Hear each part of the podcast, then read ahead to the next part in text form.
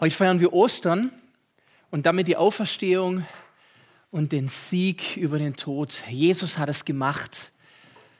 Und wisst ihr, das eine ist das reine Wissen, soweit bekannt, die Ostergeschichte kennen wir. Und das andere ist die Frage, hat es einen Impact auf dich?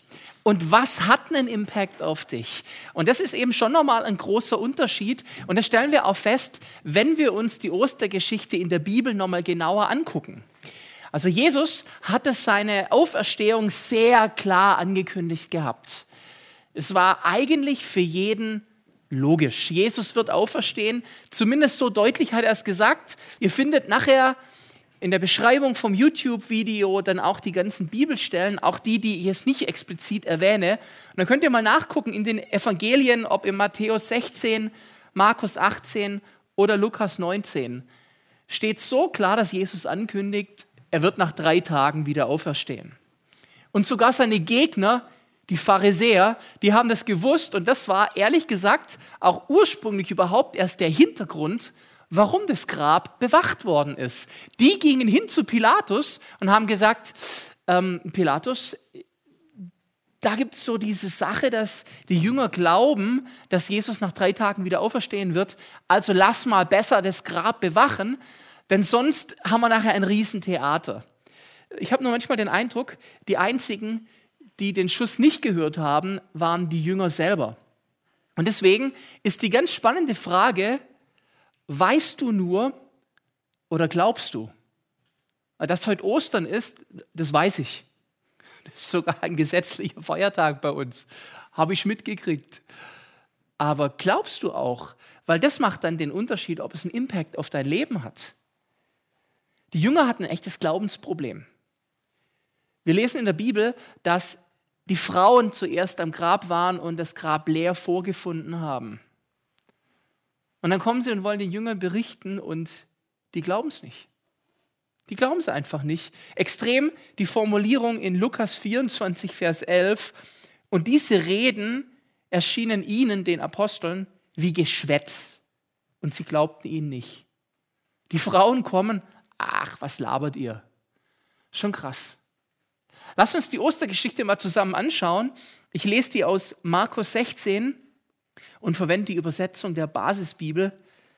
Als der Sabbat vorbei war, kauften Maria aus Magdala, Maria, die Mutter von Jakobus und Salome wohlriechende Öle. Sie wollten die Totensalbung vornehmen. Ganz früh am ersten Wochentag kamen sie zum Grab.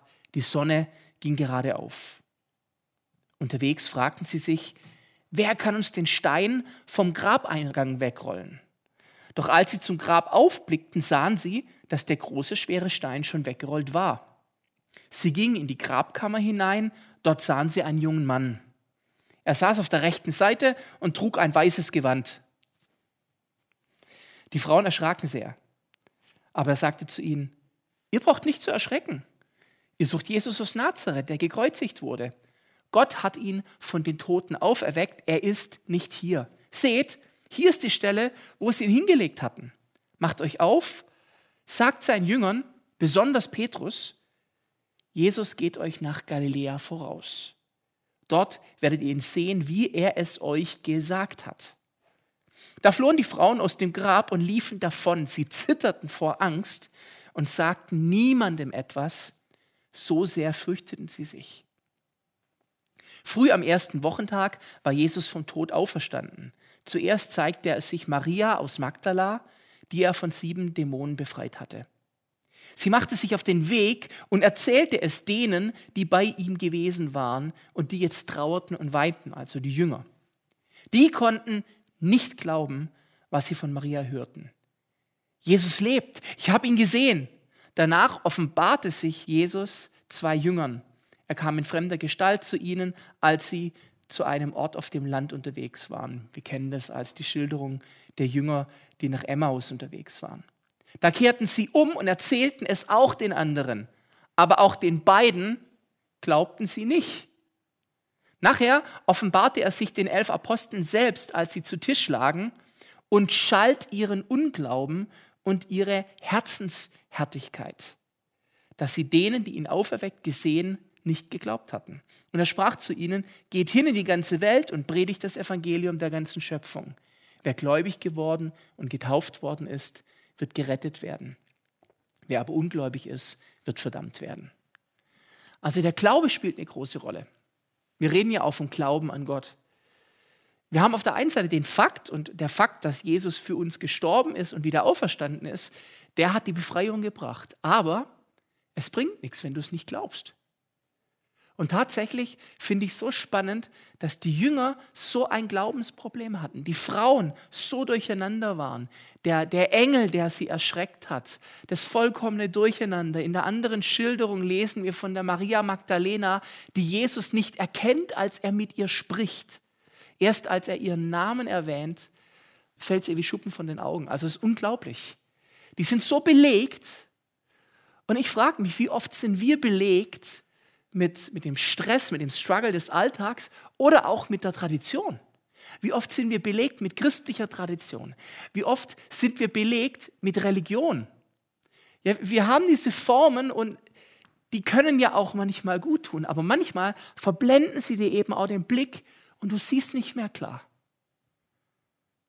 Und ich glaube, dass deswegen wichtig ist, dass wir nicht nur wissen, dass Jesus auferstanden ist, sondern es auch glauben, für uns persönlich. Das finden wir ganz praktisch, ich erwähne das auch nur kurz, im Johannes 20, Vers 29, als Thomas einer der Jünger war, der eben nicht dabei war, als Jesus den anderen erschien. Und er war dann so, mimi, mimi, glaube ich nicht, kann ich mir nicht vorstellen. Und dann, ich glaube es erst, wenn ich meine Finger in seine Wundmale gelegt habe und in seine Seite. Bam. Und Jesus kommt und sagt, hey Thomas, gib mir deine Finger. Oh. Und dann lesen wir in Vers 29, Jesus spricht zu ihm, weil du mich gesehen hast jetzt, hast du geglaubt. Glückselig sind die, nicht gesehen und doch geglaubt haben. Hey, das trifft auch uns.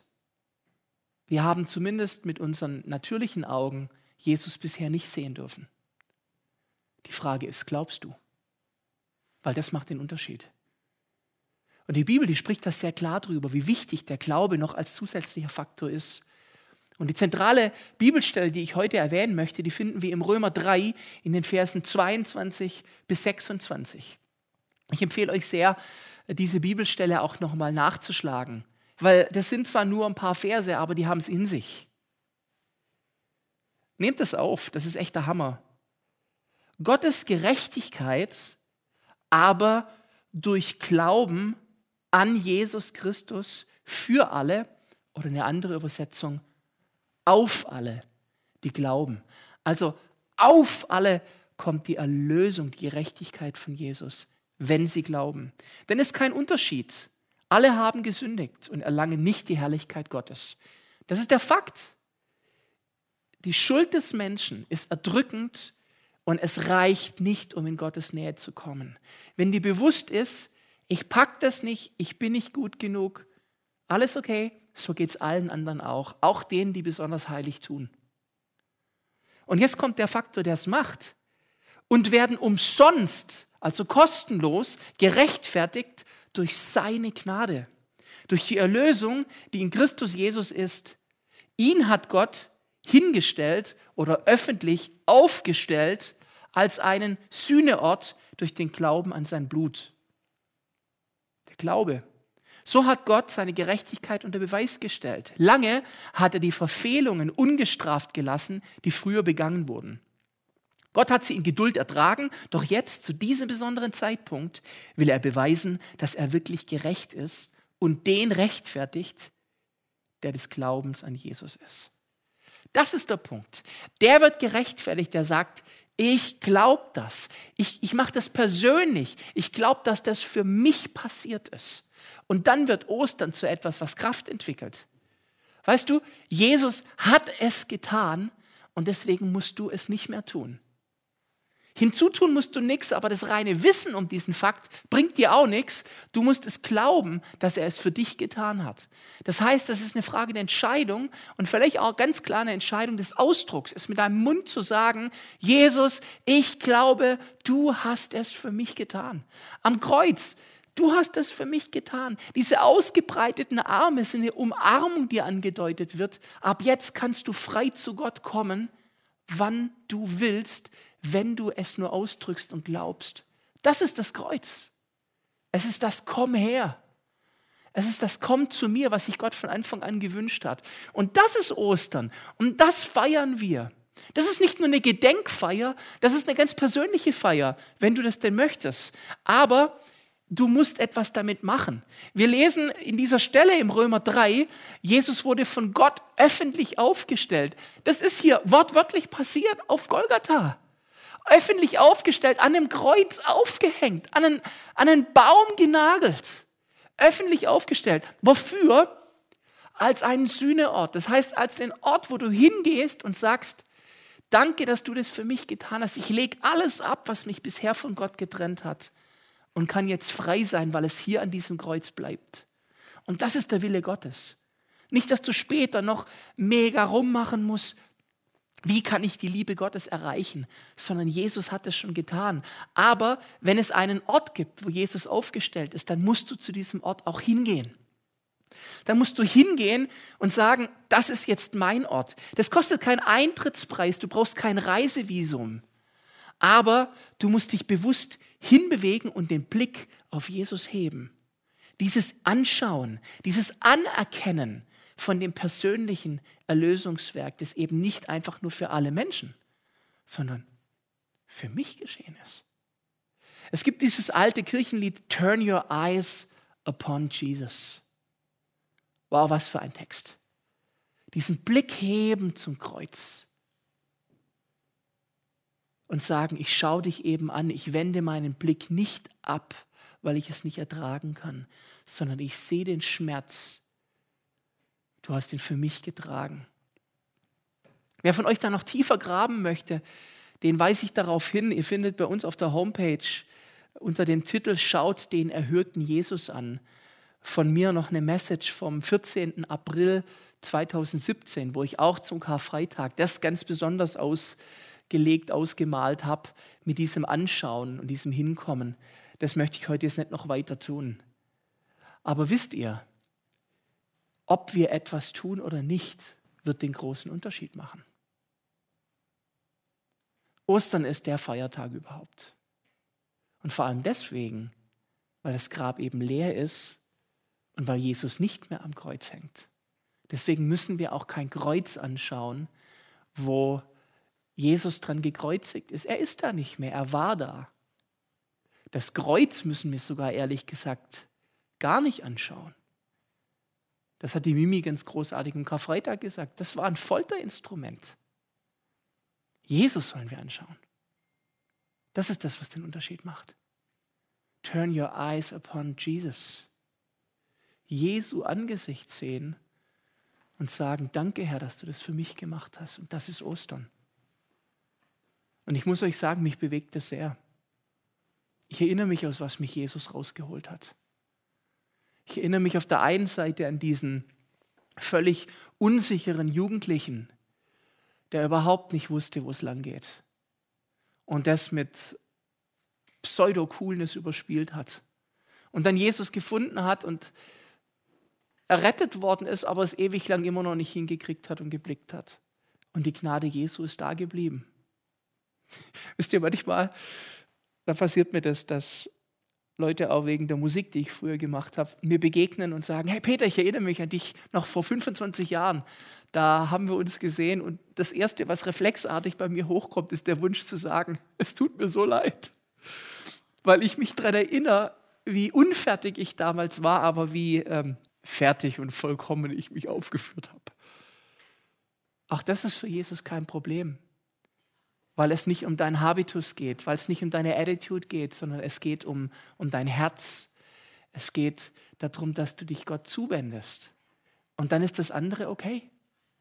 Dann ist das einfach okay. Ostern ist eine große Einladung zu glauben und sich bewusst aufzumachen und damit auch das andere einfach abzulegen. Ich möchte dich dazu einladen zum Kreuz oder vielmehr zu Jesus zu kommen und dich hinzugeben und dieses reine Wissen aus deinem Kopf zu etwas Persönlichem zu machen, damit der Impact der Erlösungstat Jesu eben auf dich wirken kann. Und das passiert dann, wenn dein Gebet ist, danke Jesus, mit deinem Blut hast du mich reingewaschen von aller Schuld. Nun habe ich durch dich freien Zugang zu Gott. Ich muss nur nichts mehr hinzutun. Ich glaube an dich. Lass gerade mal diese Message, dieses Gebet im Raum so stehen. Und vielleicht hast du ja Lust, jetzt auch dieses Gebet zu sprechen an dieser Stelle. Das ist die Osterbotschaft. Das ist dieses Hinwenden zu ihm, wenn du sagst, danke Jesus, mit deinem Blut hast du mich reingewaschen von aller Schuld. Nun habe ich durch dich freien Zugang zu Gott. Ich muss nur nichts mehr hinzutun. Ich glaube an dich. Es ist dieses nur aus Glauben. Du musst es glauben. Die Ostermessage allein zu kennen reicht nicht. Ganz konkret, lasse Jesu Auferstehung zu deiner persönlichen Auferstehung werden.